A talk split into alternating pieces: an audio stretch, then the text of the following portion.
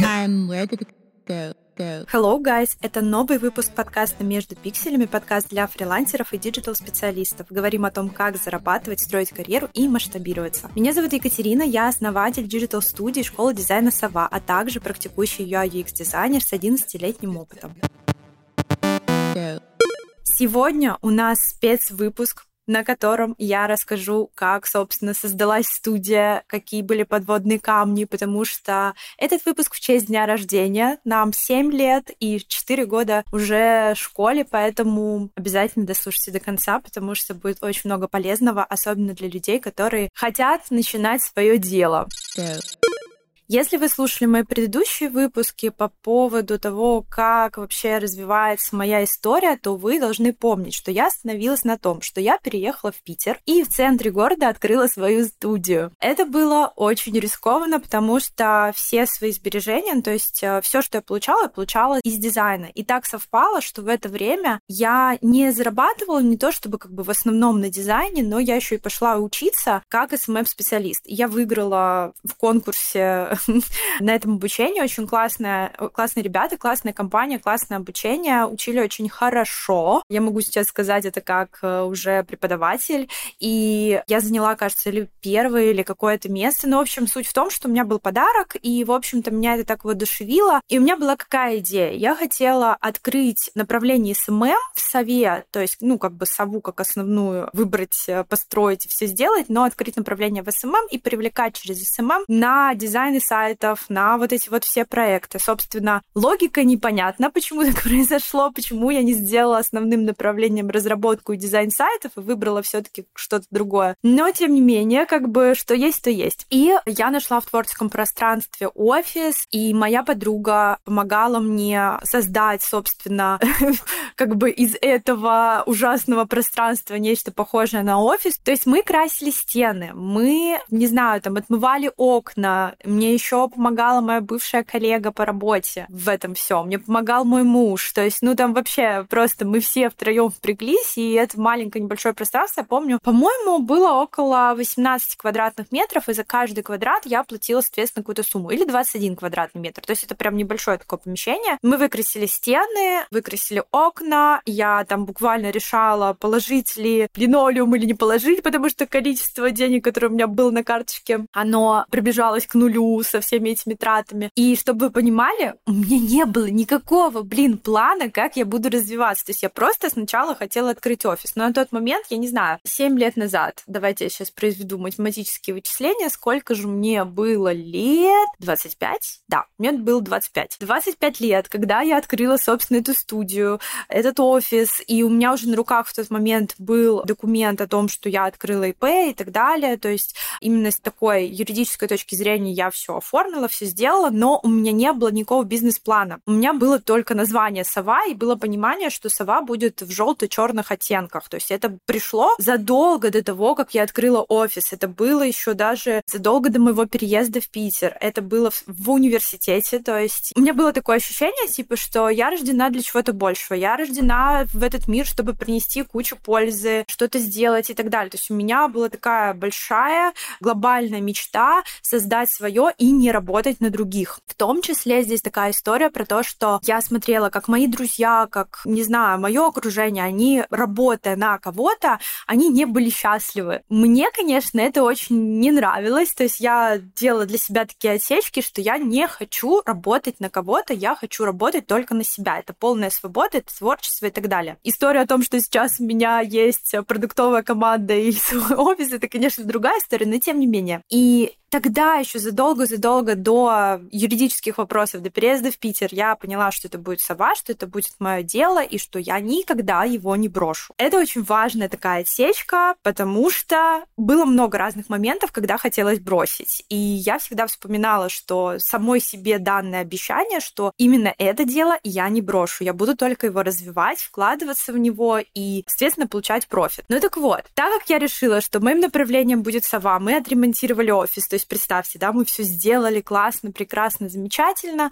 Я закупила в Икее мебель и выложила объявление о наборе специалистов СММ. Ну и ко мне пришли пару человек на собеседование прям офлайн. То есть до этого я ходила одна в офис, то есть я занималась сама своими делами. Ну и потом ко мне на собеседование пришли девочки, и после этого собеседования нужен был на самом деле один человек, который мне будет помогать со всем этим. Но я такая, блин, они такие классные, я не могу с ними попрощаться. И, короче, да, я им писала, конечно, да, я вас беру. И каким-то образом все происходило, типа вот после моего решения происходили какие-то вещи, которые как бы подтверждали мое решение, что я сделала правильно. Потому что на тот момент, когда я их брала, у меня не было ни одного аккаунта для ведения, у меня не было клиентов в этом направлении. То есть у меня была идея, может быть, моего одного клиента перевести в направление СММ, но это не совсем было точно, то есть я это не решила, как я сказала, плана не было, пуля в голове. Что вы хотите от человека в 25 лет в новом городе? Так вот, я просто чисто случайно попадаю к косметологу. По рекламе, опять же, я записалась, пришла, увидела где-то там в Инстаграме, пришла, сделала, значит, э, себе просто чистку и в процессе, а это была владелица косметологии, и я в процессе рассказываю, чем я занимаюсь, кто я такая, и вот это вот все. И она такая, слушай, слушай, меня, блин, говорит, давай, я хочу, давай я сегодня у мужа спрошу, и типа начнем работать в СММ. Цены на СММ в тот момент у нас были 20 тысяч, за ведение вообще всего 20 тысяч рублей. Это было буквально там, сторис на тот момент еще, по-моему, не было. Ну, в общем, были посты, были контент-планы, была реклама, были видео. Причем мы снимали видео на камеру, у меня был другой фотоаппарат.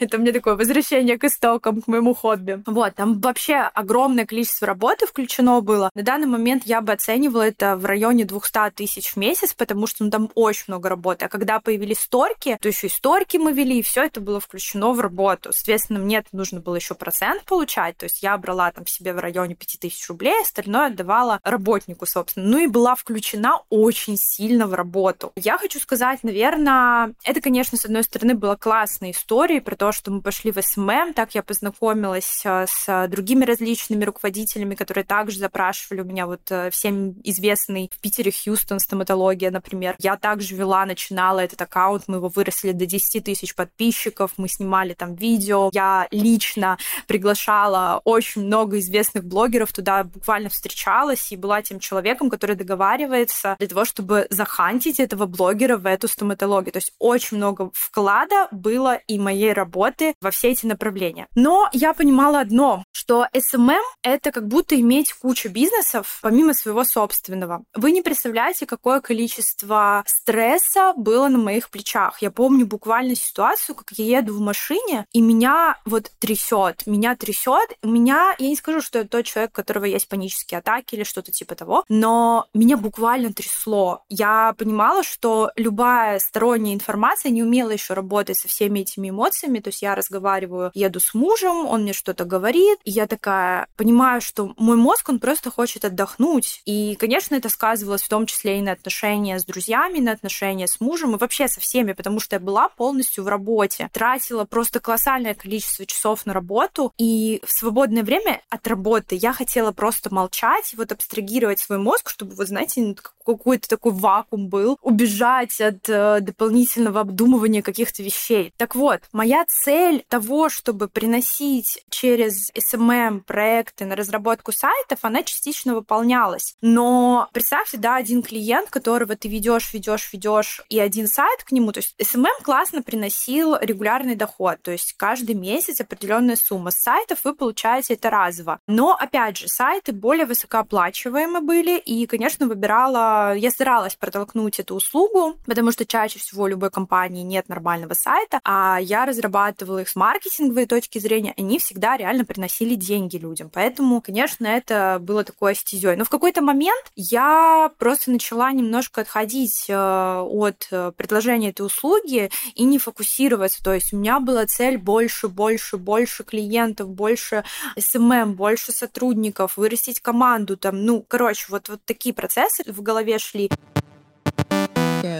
Мы переехали в другой офис, то есть я для того, чтобы расширяться, опять же, это была снова такая вот для меня челлендж для меня, э, чтобы вырасти, стать на другую ступеньку, не привлечь клиентов, да, больше, не пойти от обратного, а именно поставить эту ступеньку для того, чтобы туда дотянуться. Может быть, это, конечно, и правильная тактика, и, кстати, и по жизни я в целом во многих вещах так делаю, и даже на данный момент я себе тоже сделала такой определенный челлендж, но об этом как-нибудь в другом подкасте я расскажу. И я просто переезжаю в новый офис, Art Play называется это пространство, сейчас не помню, как оно называется, Design District, по-моему, он сейчас называется. В Питере очень такое большое, классное пространство с огромными стеклянными окнами, то есть там тоже нужно было делать ремонт.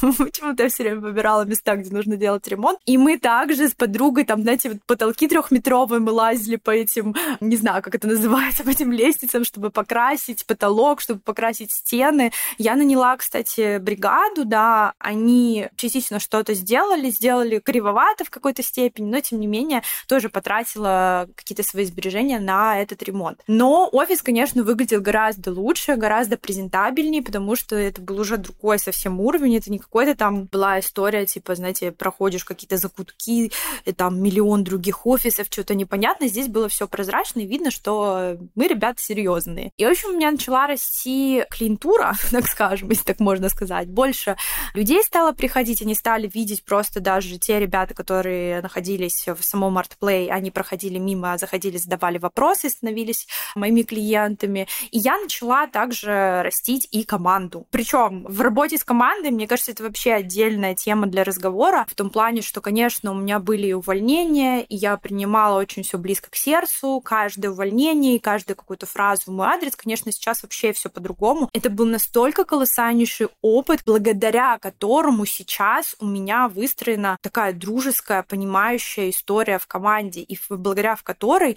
сейчас я себя действительно чувствую руководителем, я ощущаю своих подчиненных. То есть я им не то чтобы я, с одной стороны, им друг, конечно, но все равно их руководитель. Здесь трудностей было на самом деле много, и много всего было разного, то есть и увольнения, и новые сотрудники, и помню прекрасных своих э, ребят, с которыми, с командой, с которыми мы очень долго работали, то есть я, по сути, могу назвать три команды за все существование студии, за все существование, там, опять же, школы, три команды, которые я запомнила, то есть это одна команда была как раз-таки в офисе на Чернышевском, вторая команда выросла уже в офисе в Artplay, и третья команда, которая сформировалась уже когда была непосредственно школа, и которая существует сейчас. То есть такие три полноценные команды, которые мне удалось прям повести, и каждая со своим настроем, каждая со своим вайбом и со своими целями. То есть первая команда — это реально становление школы, студии, а точнее становление студии, еще не школы. Вторая команда — это становление школы и становление студии. А третья команда — это становление школы, ну, то есть развитие школы, если можно так сказать.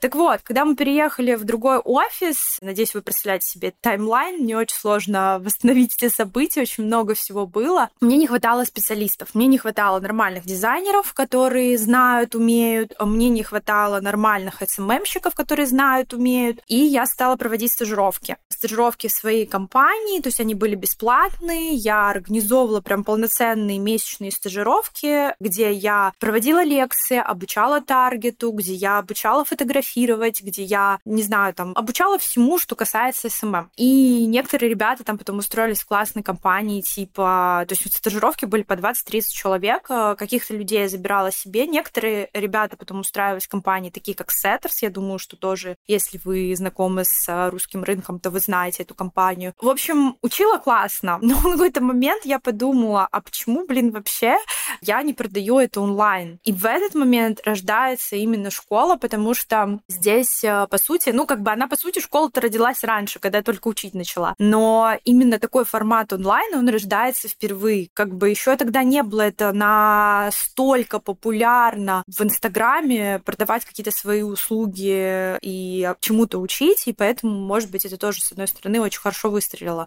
В общем, SMM. Я просто записала все свои... Не было такой специальной записи, типа я сажусь перед камерой, вот как сейчас, там что-то начинаю рассказывать. Просто когда я проводила стажировку, я записала все это и упаковала как бы в такой некий небольшой курс без э, какой-то платформы, просто все на Ютубе. И я это продавала, я помню, заработала свои первые 15 тысяч через аккаунт совы, даже не через свой личный. И в этот момент, когда я это продала, я поняла, что, блин, это тоже приносит профит, помимо студии, помимо того, что там занимаюсь SMM, периодически берем заказы на дизайн, это приносит профит, поэтому, пожалуй, отправимся туда. И я очень активно продавала как раз такие SMM-курсы, я помню, перезаписала. Не то, что прям активно, не представляете себе там огромный поток курсов.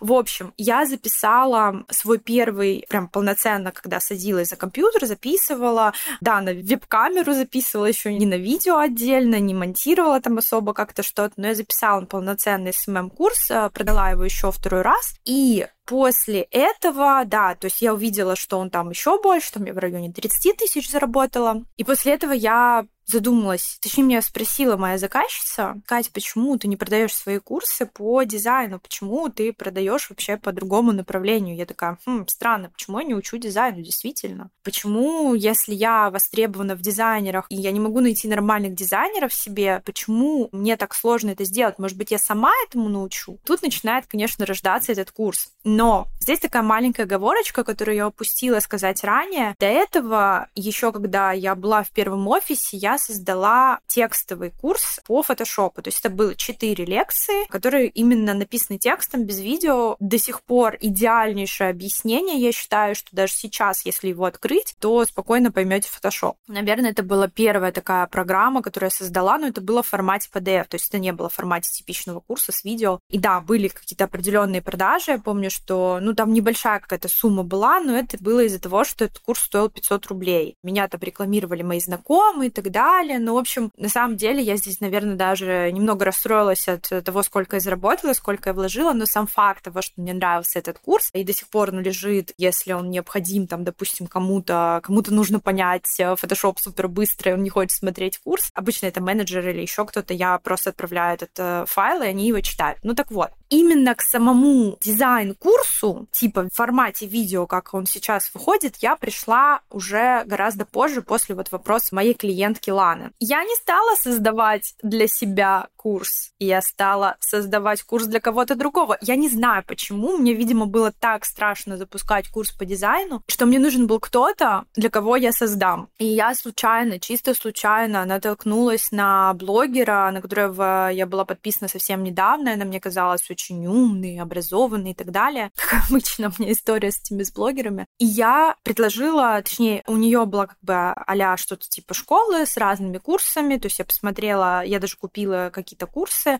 мне по формату я так посмотрела, думаю, да я вообще с этим справлюсь, типа, если вот здесь такое качество, то почему как бы я не могу? Ну, то есть как бы этот блогер, у нее типа а школа разных курсов, и вот можно было свой курс предложить. В общем, я ей написала с предложением, начала работать с ней, то есть она мне сказала там прислать ей всю необходимую информацию по лекциям. В тот момент это было в районе 10-11 лекций по фигме, основа дизайна и фигма. Все. Я записала этот курс, я купила петличку, я записывала, конечно, на веб-камеру, но потом я монтировала видео. Ну, опять же, я ориентировалась на те качества работ, которые она показала мне, какие у нее курсы изначально. Поэтому я ориентировалась на это и создала в таком же формате. Но там было примерно вот так. Я сидела вся скомканная, сжатая, типа... Я говорила нормально, но просто ощущалось вот это вот напряжение. Это не так, что я сейчас сижу и перед перед камерой спокойно разговариваю, потому что, конечно, количество часов, проведенных перед камерой, у меня зашкаливает. Ну вот, я в итоге все это создала, она мне не отвечала, и через какой-то период времени она мне говорит, моя команда сказала, типа, курс говно, потому что ты тянешь слова. Ба-ба-ба-бам. Здесь должна быть такая трагическая музыка. Во-первых, задето мое самолюбие. Come on, чуваки, я старалась, я так хотела что-то создать классное, блин. Вы не оценили мои старания, ну вы что, не видите? Объективно я в тот момент не могла рассуждать, мне было реально очень обидно. Я попросила свою подругу журналистку послушать то, как я разговариваю. Он говорит, вообще отлично разговариваешь, то есть ничего здесь вообще каких-то проблем нет, они просто придрались. Второе, я пошла на урок специально по речи и сказала, слушайте, я там слова тяну, я как-то что-то не так делаю. Мне сказали, ты вообще отлично разговариваешь. Я понимаю, что всегда мы можем стремиться к какому-то совершенству, но на самом деле в тот момент, правда, это было не объективно. И я обиделась.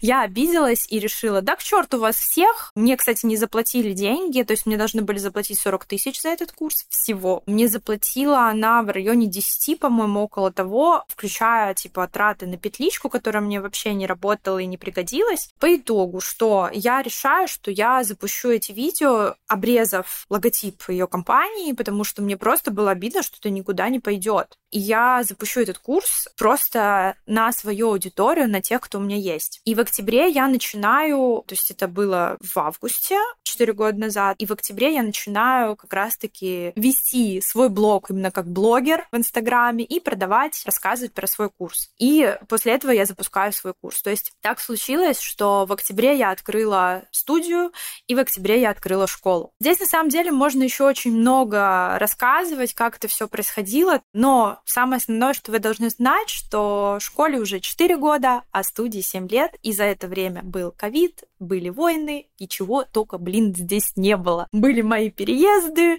было куча кризисов экономических, и сова всегда оставалась на плаву. И я считаю, что это моя большая заслуга как руководителя и в целом как человека, который верит в свое дело и никогда не бросает свое дело, так скажем.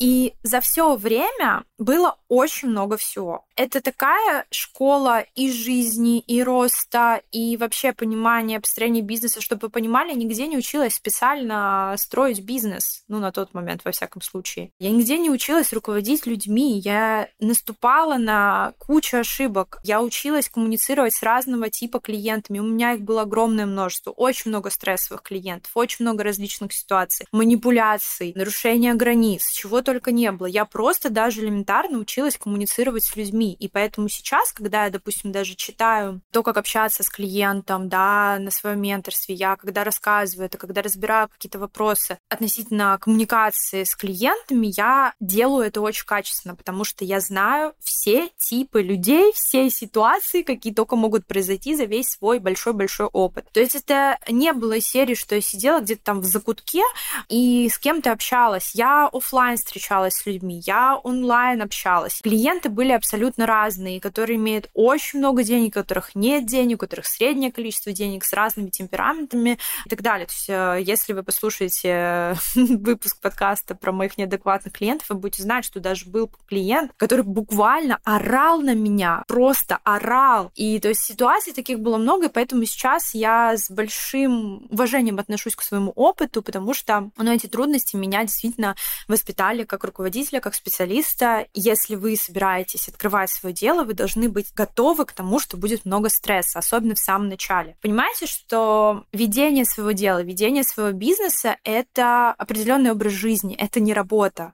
То есть вы должны выбрать этот образ жизни, вы должны понимать, что вы всегда будете в телефоне практически, что вы всегда будете должны, готовы просто подорваться, у вас там что-то случилось, и решить этот вопрос, и принимать огромное количество решений. Я сейчас вас не пугаю, скорее, а просто говорю о том, что вы должны это понимать, и тогда у вас все получится, потому что в противном случае, если вы ожидаете, что это будет без стресса, спокойно, что вам не придется решать многие вопросы, что вам не придется закалять вот это свое чувство, то, к сожалению, такого не бывает. Ну и каждый раз, когда меня спрашивают, что самое сложное в моей работе, наверное, самое сложное, я считаю, это руководить. Не общаться с клиентами, а именно руководство, именно коммуникация с людьми. Я много раз говорила своим друзьям, боже, ну почему это такая такая сложная профессия. Понимаете, с одной стороны, она сложная, с другой стороны, интересная. Узнавать людей, понимать, что им нравится, что не нравится, где их мотивации, как к ним найти определенный подход, решать с ними определенные вопросы. И знаете, это вот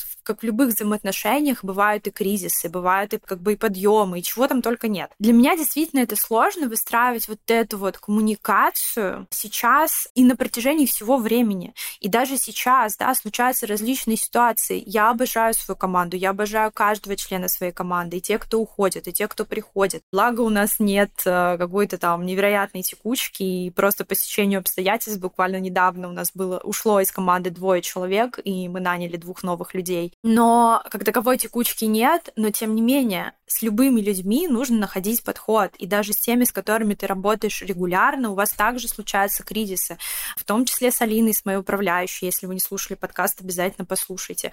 И тут вопрос, ты их проходишь или как бы, да похер, мне этот человек не нужен, я решать вопросы не буду. Иногда решение сложно принимать, когда ты понимаешь, что специалист вот такой, он классный, он замечательный, но вам, может быть, стоит попрощаться, потому что вы уже друг другу не подходите, у вас уже другие какие-то стимулы, понимание развития. У меня планка повысилась очень сильно, то есть я очень требовательный руководитель. И я думаю, что со мной работать не так уж и просто, особенно управляющий и всем хедом. Вот. Я очень требовательный руководитель, и даже приходя на какой-либо проект, я понимаю, что я требовательна, но я требую качества, и потом этот продукт, эти проекты работают хорошо. Yeah. Ну, я могу долго рассказывать про себя, какой я руководитель, но лучше спросить, наверное, у моей команды. Я попросила их записать голосовые, я даже их не слушала еще, так что послушаю их уже напрямую в подкасте готовом. Так вот, что же они обо мне думают? Какой я руководитель?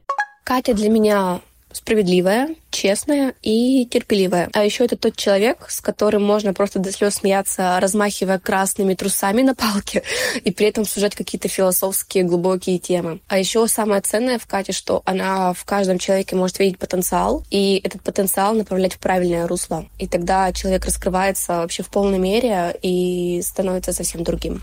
Если говорить про Катю как про руководителя, то на ум сразу приходят три основных качества. Первое — это идейность. Действительно, такое количество новых идей, которые Катя приносит на звонок, это еще нужно постараться сгенерировать. Второе это системность. Катя действительно в своей работе и в работе с командой выстроила четкую структуру, что ты знаешь, по какому вопросу, к какому человеку тебе обращаться. Это супер упрощает работу и ускоряет ее. И третье качество, которое обязательно важно подчеркнуть, это отсутствие страха рисковать. Я не знаю другого руководителя, который бы мог сказать, а, со следующего месяца мы заходим на международный рынок, у нас все получится, девочки, действуем. Катя как руководитель для меня мотивирующая, заряжающая и, наверное, человечная, потому что она отличный пример того, что достижение своих целей — это не про успешный успех, а про реалистичный процесс взлетов, падений и труда. И я рада, когда мы с командой можем поддержать ее и ее идеи.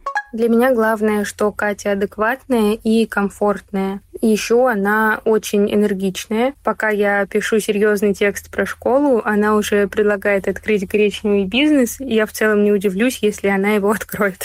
Катя как руководитель для меня это абсолютно открытый, максимально идейный и заботливый человек. Честно, у меня первый раз такое, что меня вообще чаще спрашивают, как я отдохнула, чем как я поработала. Для меня Катя как руководитель, это, наверное, да даже как человек, это просто буря, энергия, смерть. Особенно, когда выпит э, дрип и пошла, поехала по всем чатам, просто разгонять такой этот ураган. И ты начинаешь подхватывать, и тоже такой, все, бежим, летим, работаем. Что ж, После такого красочного описания, какой я руководитель, хочется разобрать еще один вопрос. Почему же мне нравится моя работа, если она такая вся сложная, если она с такими проблемами, да, стрессом, нервами? Нервы в руководстве и вообще во всем этом будут всегда. Работа мне нравится, потому что она разноплановая, потому что я могу расти в разных направлениях, в дизайне развиваться. То есть я могу взять проектный дизайн, потому что у нас есть студия, которая создает дизайны, да, там, приложений, сайтов и так далее. Я могу двигаться в этом направлении направлении. Я могу быть учителем, который рассказывает уроки. Я могу быть блогером, который показывает все, ведет там YouTube, который только начался, который записывает подкасты. Ну, то есть я могу быть руководителем строгим, да, проводить собрания, разбираться с деньгами. Ну, в общем, вот это вот все. И мне очень нравится, что даже вот просто формат совы, а я не говорю про то, что конкретно я делаю, а формат совы позволяет развиваться в разных направлениях любому человеку, который которые сюда приходят. Мы открыли сейчас, открываем да, направление там на англоговорящую аудиторию. Мы можем развиваться в школе, мы можем развиваться в студии. Кто знает, что в будущем мы еще можем придумать. То есть настолько много всего во всей этой профессии, что это завораживает одновременно и вдохновляет не останавливаться. То есть и фидбэк от клиентов, и от учеников, он тоже очень вдохновляет нас. Мне нравится именно вот это, то есть ты постоянно на вот этом драйве, на этой энергии, ты чувствуешь команду, ты чувствуешь, что ты нужен своим ученикам, своим клиентам. Ну, то есть вот это вот все, оно дает ощущение счастья, что ты на своем месте. А когда я получаю благодарность в виде того, что человек устроился на работу, переехал в другой город, или там, например, за последний месяц я услышала от двоих людей, которые сказали, что я вообще пошел на магистратуру в университет благодаря тебе, на дизайн, и и когда я это понимаю, у меня, ну, честно, слезы на глаза наворачиваются от того, как это круто, как это классно. И меня это очень сильно вдохновляет. И вот ради этого, в том числе, я работаю. Но это то, что нравится мне, а что говорит моя команда о том, почему им нравится работать в Сове и что конкретно им нравится, давайте послушаем. Больше всего в Сове мне нравится работать со стратегическими задачами, когда ты смотришь на планирование с птичьего полета, когда ты продумываешь на этом уровне все возможные действия, цели, а какие могут быть результаты, какие могут быть риски, как вы придете к этим целям, какие действия необходимо сделать. И дальше ты спускаешься на уровень контента, когда ты простраиваешь все эти цепочки, воронки, паутинки и смотришь, что куда можно вывернуть, какую заварушку можно придумать. И дальше со всем этим идешь к команде, и команда тебя подхватывает и начинает делать. И второй момент очень важный — это, конечно же, работа с командой. Это придумывание для них каких-то интерактивов, чтобы работа в команде для них была интересной, и действительно у нас выстраивалась а, Dream Team команда.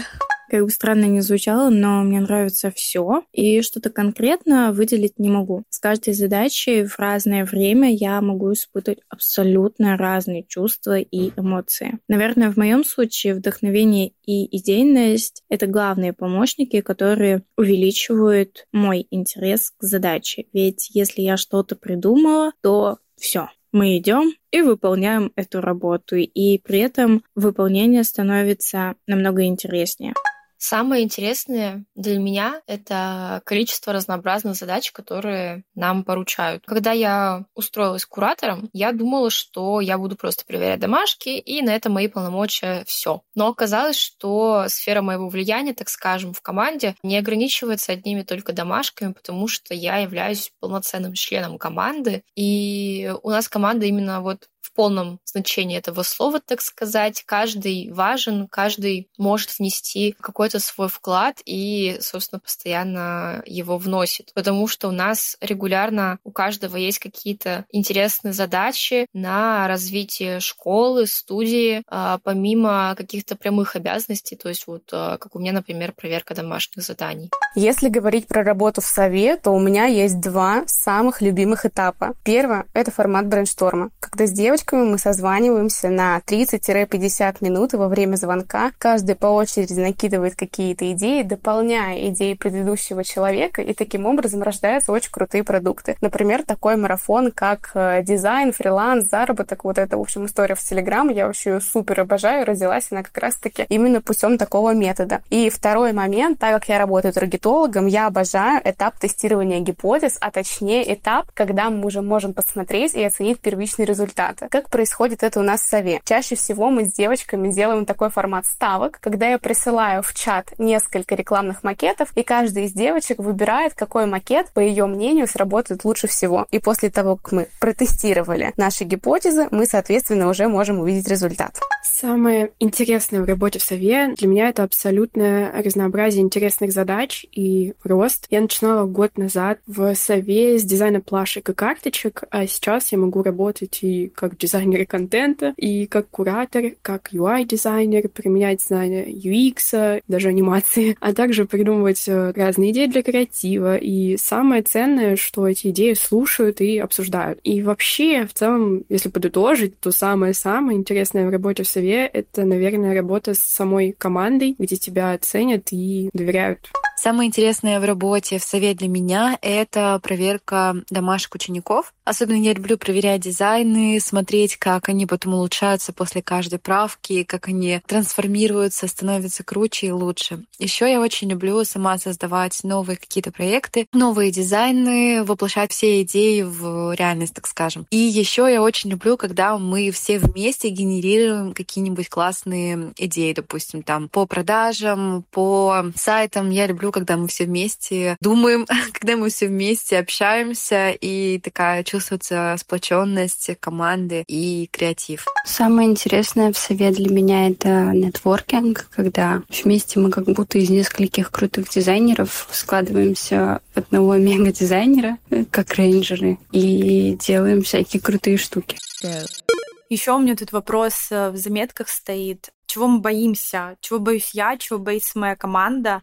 А, на самом деле недавно задумалась о том, что вообще чего я боюсь в работе своей. У меня как будто, знаете, отсутствует какой-то стопор, Возможно, это связано с моим детством. Не знаю, я как-то глубоко начала в этом плане копать. То есть я всегда была таким человеком, который, а, пофиг, давай, я сделаю, что там по результату посмотрю потом. Либо он будет хорошим, либо плохим. В результате от результата я оттолкнусь и пойду дальше. В целом это мой принцип в работе, в жизни и везде. А, и мне кажется, что просто тогда у меня не было даже чувства какого-то инстинкта самосохранения. Постоянно разбивала лоб, ломала себе нос, выбивала себе зуб.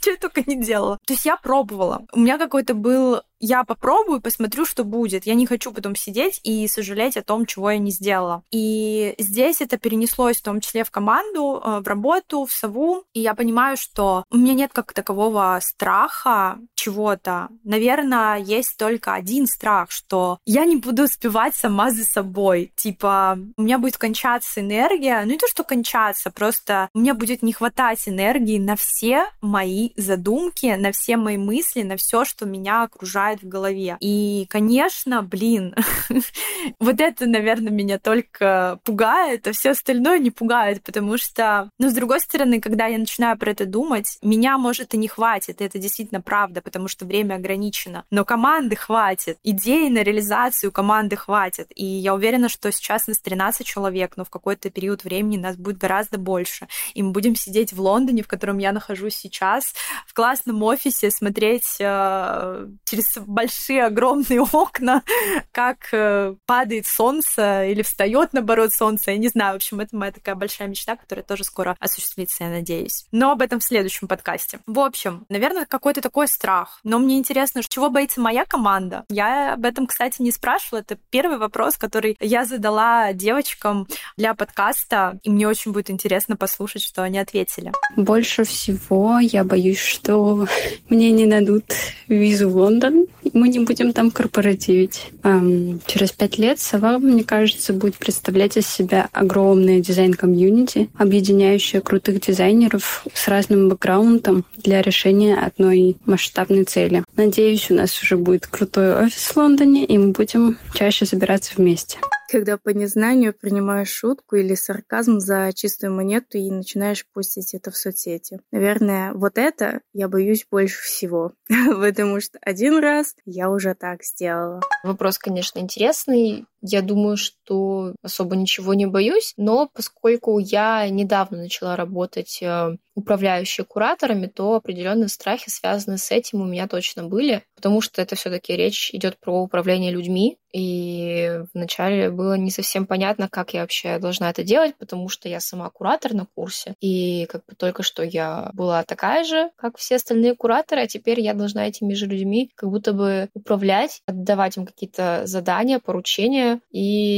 естественно, было немножко страшно, потому что надо как-то и соблюсти, суметь субординацию, что все-таки я теперь выше, и при этом не как-то переборщить, то есть не включать там, знаете, злого босса и все такое. Вот, но сейчас я потихоньку вливаюсь в эту должность, и я думаю, что у меня хорошо получается. И в целом эту грань достаточно несложно соблюдать, потому что у нас довольно дружный коллектив, и не бывает каких-то недопониманий, а если и бывают, то достаточно легко решаются. Вот, поэтому На данный момент страхов нет, но когда-то они были. Чего я боюсь в сове? Так как мы онлайн-школа, и через нас проходит достаточно большое количество учеников, очень много людей у нас учатся, и у каждого этого человека свой взгляд на жизнь, свой взгляд на обучение, свое мнение.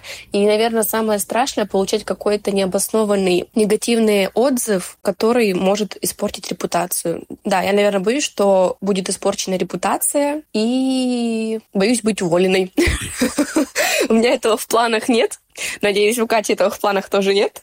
Но увольнение тоже. Это очень страшно.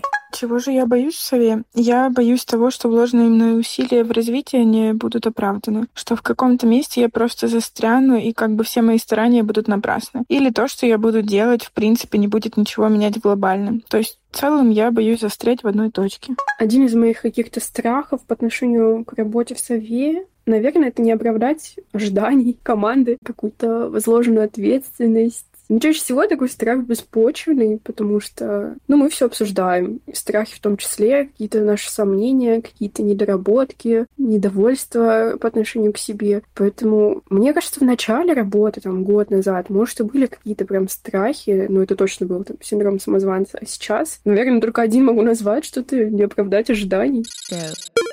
И мой любимый пункт, на который тоже сегодня хотела дать развернутый ответ, это, конечно, планы, планы на развитие. Был такой период в моей жизни, ну, опять же, связанный с переездом на Кипр. А, у меня это очень много времени, сил занимало, адаптация в новой стране где мы сейчас находимся. Мы находимся в Лондоне, и снова адаптация в новой стране. Но здесь проходит все быстрее, потому что я ощущала себя как будто, что я здесь живу.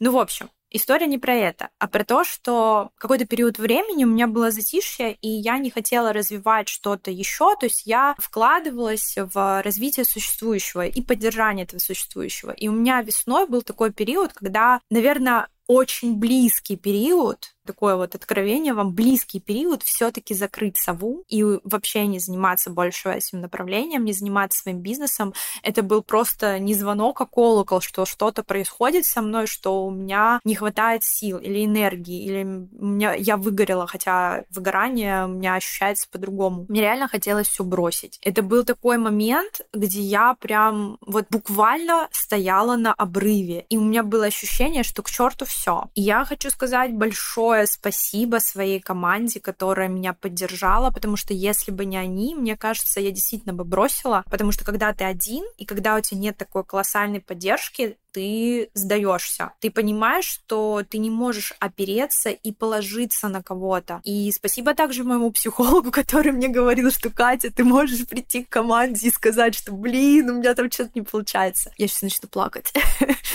В общем, команда, правда, меня вытащила, и не то, что прям вытащила, я просто прямо написала, я считаю, что это одно из самых смелых действий, которые я совершила за последние полгода. И вообще могу этот год хайлайтами высветить то, что я не делала раньше, сделала сейчас. Ну, в общем, ладно, тоже это история для другого выпуска. И я прям написала огромное сообщение, что, девочки, у меня нет энергии, у меня нет возможности вас поддерживать, в вас вкладываться, в сову вкладываться. Я буквально работаю на минимуме, то, что у меня есть, и мне сейчас нужна ваша поддержка, ваш вклад и ваша помощь со стороны вашей работы и, может быть, как-то помощь моей работе. И я охренела, во-первых, от того, что, что они написали, во-вторых, от того, как они начали работать и как они меня вытаскивали. И это было просто... Ну, когда ты понимаешь, что, блин, ты то, что построил, тебе это возвращается, еще и возвращается вдвойне. И это мне еще также показало, какая у нас сильная команда, что если ты упадешь, она тебя подстрахует. Это значит, что я выстроила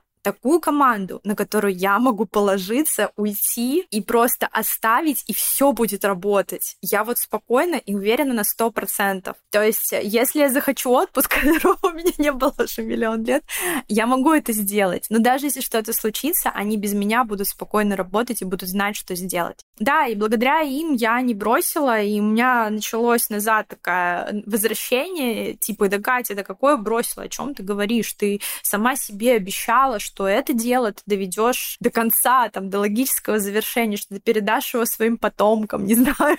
ну, в общем, да. И в этот момент я такая, блин, ну, хорошо, нет. Это такой вот был откат, возвращение меня назад. Все с этого момента начинает меняться. Я решаю поехать в Питер, провести офлайн встречи, снова привести команду. Это уже был второй раз, когда я собирала всю команду в Питере. Мы организовали мы очень классные корпоративы трехдневные, и вы можете послушать про это в выпуске нашем с Алиной, где я рассказывала как раз-таки про это. В общем, мы устроили грандиозный сюрприз, мы отдохнули, мы классно провели время, мы наполнились, и После этого, да, я поняла, куда я хочу расти, как я хочу двигаться. Там еще случается так, что в августе я еду на день рождения к своей подруге в Лондон, опять-таки, мой любимый город. И вот это все как бы состыковывается, типа, я съездила в Питер, который я очень люблю, я была в Лондоне, и у меня просто мотивация начала зашкаливать. То есть ее действительно стало очень много, и я поняла, что вот сейчас у меня boost энергии, когда я могу что-то делать. Я запустила менторство, классные девчонки со мной работали. То есть в этот момент момент у меня как будто, знаете, появляются новые кирпичики, новые возможности. Но я помню, что я приходила и к психологу, и вообще, когда общалась со своими друзьями, говорила, я не знаю, что я хочу. И было, наверное, так уже год. Я не знаю, куда мне двигаться, я не знаю, что я хочу себе покупать, я не знаю, что я хочу там развивать, я не знаю, у меня просто потерянность, у меня нет каких-то... Как будто у меня все есть, мне хватает. А когда тебе всего хватает, ты не двигаешься вперед, ты потому что не понимаешь, а зачем? У меня же все есть. Зачем мне эти миллионы? Долларов,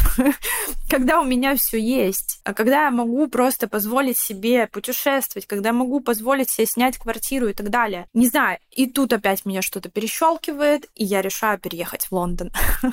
И, в общем, история про Лондон, конечно, будет отдельной темой, но суть в том, что когда ты исполняешь свою мечту долгосрочную, о которой ты думал пять лет, и когда ты ее все-таки исполняешь, ты понимаешь, что ты можешь все и ты понимаешь, чего тебе вообще хочется от этого мира. Благодаря Лондону в том числе было очень много всего, когда я просто буквально иду по улице, я понимаю, что я хочу. Я хочу Porsche, я хочу Ferrari, я хочу офис вон в том здании, которое просто огромное, классное, замечательно, чтобы моя команда зашла в этот офис. И тут мы начинаем развивать направление школы на англоговорящую аудиторию, то есть мой английский аккаунт, э, где будут э, другие курсы немного, где будет э, немного другое обучение, немного другая аудитория. А мы начинаем развивать студию на англоговорящую аудиторию, опять же. Мы начинаем вообще в целом развивать студию дизайна, потому что мы не сильно вкладывались в это направление. Я ставлю хедов по студии, хедов по студии в России, студии в Европе. То есть у нас получается как э, сейчас две студии с двумя направлениями, то есть на два разных рынка, я имею в виду. Потом школа с двумя направлениями на два разных рынка. То есть, э, по сути, появилось расширение. И более того, для меня также такая, знаете, как показатель отсечка, что это новый этап. Я заказала просто вот так вот с легкой руки, заказала разработку сайта общего школы, которого я не могла сделать все четыре года. Я заказала разработку сайта студии, что я не могла сделать тоже очень много лет. Последний сайт, который я создавала сама, там одна или две страницы,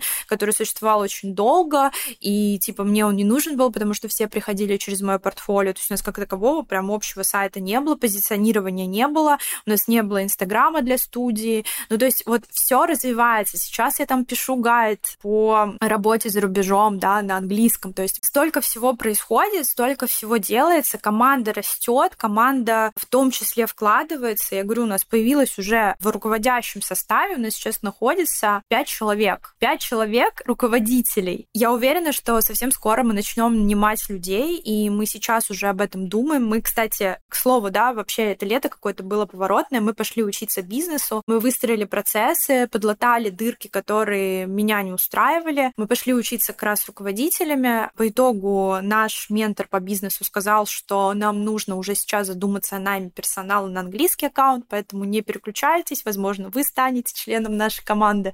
В общем, Планов очень много. Я уверена, что это только верхушка айсберга, которая только-только-только начинает что-то там как-то возвышаться. А по факту, по факту, да, там появится еще очень много всего. И сейчас мы взяли двух э, девочек в команду новеньких, и я вижу их фидбэк. Как будто, знаете, у меня ощущение, что вот сейчас каждый в команде такая звездочка, которая просто сияет и которая может принести и сове, и мне, и вообще всем огромное количество позитивных вещей и развития. И, и как сказала Таня, руководитель кураторов, ну, боже мой, ну зачем мне, когда я в очередной раз э, спросила, кто хочет стать руководителем там какого-то направления, ну, точнее, вакансию в нашем чатике выложила. Ну, говорит, боже, зачем мне эта работа в быстро развивающейся, растущей компании?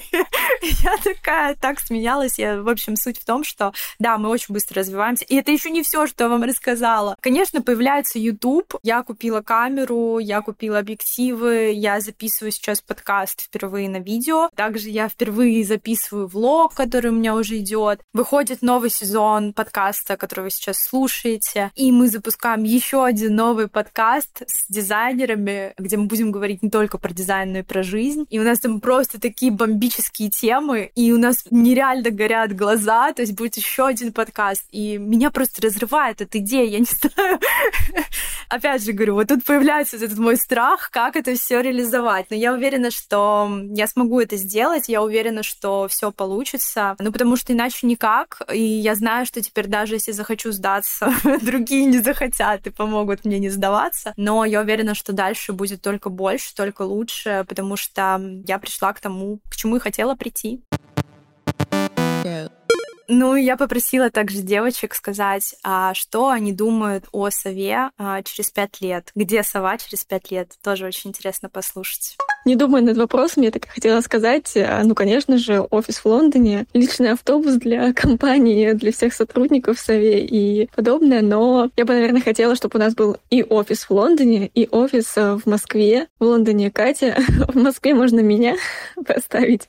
Почему бы и нет? Как бы нужно заявлять о своих желаниях. А так, да, чтобы у нас а, было два направления. Это студия, это школа. И школа, наверное, не только онлайн, но и офлайн, чтобы у нас было такое дизайнерское комьюнити все таки в жизни, потому что, мне кажется, этого сейчас очень не хватает, когда ты встречаешься с живыми людьми, а не только в, в коннекте Телеграма а, и всех социальных сетей и мессенджеров. Учитывая, какие у Кати грандиозные планы, и учитывая, что буквально вот год назад я устроилась просто куратором, спустя год я уже управляющая кураторами, и у нас открылась э, студия дизайна, причем как за границей, так и в России. Учитывая все вот эти довольно быстрые темпы развития, мне кажется, что через пять лет наша школа будет еще более известной, чем сейчас. У нас наверняка будет гораздо-гораздо больше штат, гораздо больше будут потоки, количество учеников и успешных кейсов. Возможно, наши баннеры с рекламой нашей школы будут висеть на улицах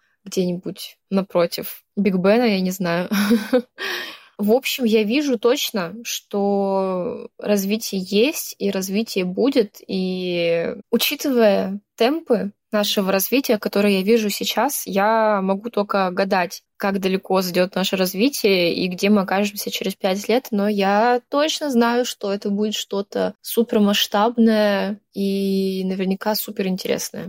Как я вижу сову через пять лет, это точно большая компания с большим количеством работников, где много отделов, которые в каждом отделе свой руководитель, э, который управляет другими людьми, и каждый отдел работает на общую какую-то нашу цель. А, возможно, у нас есть офис в Лондоне.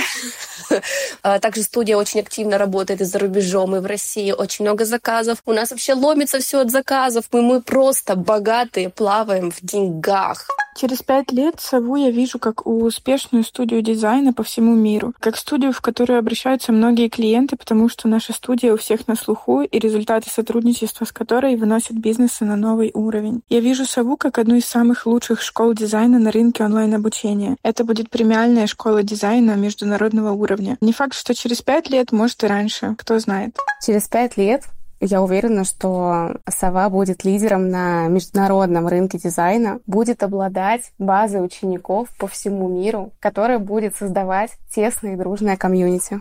Ну, сова через пять лет в моем представлении это, это прям узнаваемая школа и студия дизайна с несколькими офисами в разных странах и с учениками, клиентами по всему миру. Я, наверное, хочу верить, что во многих городах будет наше комьюнити такое дружественное, сплоченное, и что оно будет только расти и поддерживать друг друга и школу, студию в том числе. Как я вижу сову через пять лет, мне кажется, будет э, уже работать у нас в сове человек 25. Это будет большая команда. У нас будет э, развитая школа, где на каждый поток там будет по 30 учеников, на каждый курс, где у нас будет э, очень развита российская студия, да, то есть на русский рынок, на зарубежный рынок. К нам будут приходить постоянно новые клиенты, у нас будут классные проекты и куча наград. Как-то так я вижу нашу студию. Мы будем два раза в год встречаться в разных местах, все вместе, круто проводить время. У нас будет все больше и больше. Вот, как-то так. Ну и в конце этого подкаста я бы хотела дать несколько советов э, для тех, кто начинает свое дело. Первое — это будьте честными. Будьте честными со своей командой. Если вам плохо, если вам тяжело, это не значит, что вы проявляете слабость. Это значит, что вы идете и ищете поддержку. Ну, конечно, до этого нужно еще построить сильную команду, которой вы сможете доверять. Второе, поймите, что нервы и стресс — это ваш образ жизни, который вас будет преследовать. Но со всем этим, со всем этим образом жизни а, вы получите очень много всего. То есть если вы думаете, что вы хотите свое дело, да, то это очень интересно это будет увлекательный путь, о котором вы будете вспоминать потом еще сидя в креселке, смотря телевизор уже в старости или там рассказывая своим внукам, какой у вас был интересный путь. То есть ни дня у вас не будет скучного, вам точно будет всегда весело или иногда грустно. В общем, но совет в то, что если вы хотите, да, то лучше это делать. И если вы будете только мечтать, думать, а блин, я хочу развить свое дело, так не работает. Вам нужно просто попробовать, чтобы понять, ваше это или не ваше. Иначе вы так будете бесконечно сидеть. Третий совет не сдавайтесь. Во что бы то ни стало, если вы выбрали этот путь, если вы знаете, к чему вы хотите прийти, не сдавайтесь, а продолжайте двигаться дальше. Даже если вам тяжело. И как я говорю, что если не можете прийти к цели, хотя бы лягте по направлению к этой цели, и тогда будет соответствующий результат. Но прежде чем сдаться, обратитесь за поддержкой к своей команде или к своим друзьям, или к своим близким, потому что факт, что после этого вы захотите что-то делать. Поэтому из моего опыта просто продолжайте. Четвертый совет будет про маленькое действие. Если вы что-то хотите сделать сейчас, сделайте это маленькое действие прямо сейчас. Вот если вы хотите заниматься своим бизнесом, вот прямо после прослушивания этого подкаста сделайте этот шаг. Не знаю, создайте Инстаграм, напишите название вашей компании, сделайте, подберите цвета. Ну, то есть какое-то маленькое действие, которое, ну, уже положит начало, потому что когда-то у меня это была всего лишь мысль в школе. И во что она выросла? Она выросла в большую классную студию с классными людьми в команде и в очень сильную меня, сидящую в Лондоне. Если вы хотите поздравить школу или студию, лучшим решением будет написать отзыв этому подкасту, поставить оценку, лайк, подписаться, если вы смотрите меня на ютубе. Ну а мы уже услышимся с вами совсем скоро. Всем пока! I'm with Jojo.